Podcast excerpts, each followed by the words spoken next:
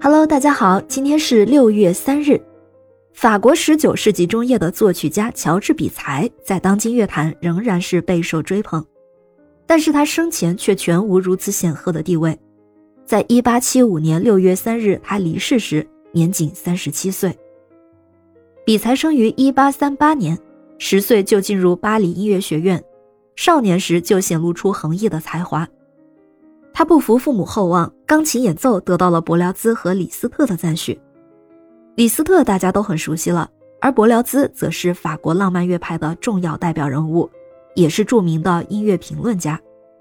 后来，比才凭借出类拔萃的 C 大调交响曲，年仅十九岁就获得了罗马艺术大奖头等奖。之后，他又陆续谱出《采珠人》、波尔特的美书和加米勒等几部歌剧。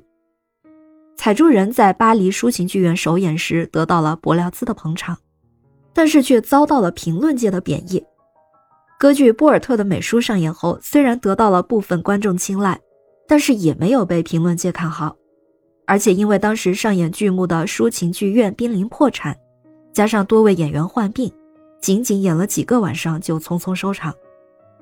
歌剧《加米勒》展现了异域风情，但是也没有达到突破性的效应。年少成名的比才在这时遭遇了严重的信心危机，创作屡屡受挫，比才的感情生活也不顺利。在排演波尔特的美书时，他遇到了原来的导师弗洛芒塔尔阿勒维可爱的小女儿热那维沃，坠入情网，两人很快完婚。在这桩婚事里，热那维沃带来了丰厚的嫁妆，给比才解决了他生活拮据的经济困难。但是热那维沃从母亲那里遗传了严重的神经官能症，殃及到他们的独生子雅克，所以他们两人的家庭生活并不和谐，甚至几度分居。比才情绪抑郁，严重影响了他的创作。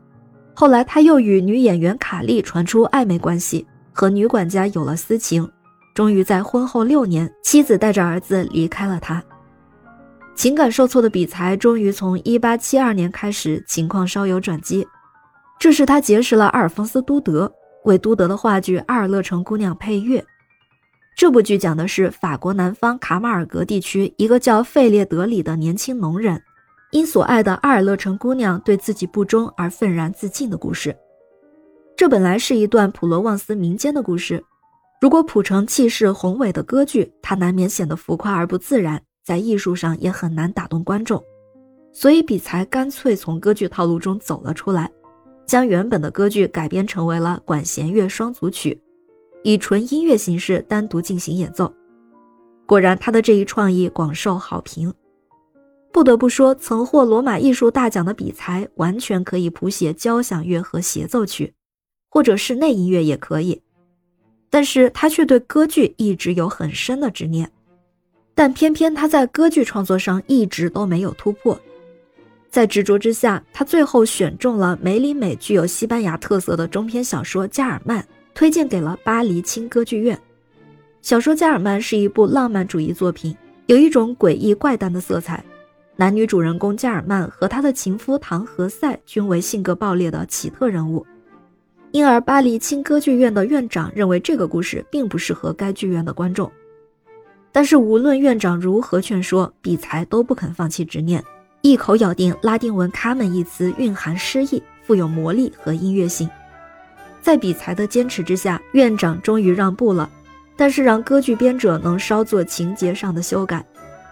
从完成《卡门》的剧本到排演，再到搬上舞台，花了两年多的时间。《卡门》在首演时接待了不少赠票观众，但是果然如轻歌剧院院长所料，《卡门》遭到了评论界的贬损和敌视。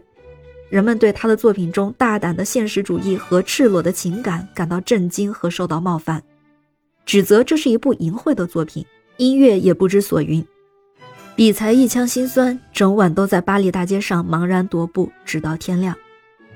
但是卡门却受到了同时代的圣桑、柴可夫斯基以及后辈德彪西的赞扬，前面两位甚至预言十年之后，卡门将成为世界上最受欢迎的一部歌剧。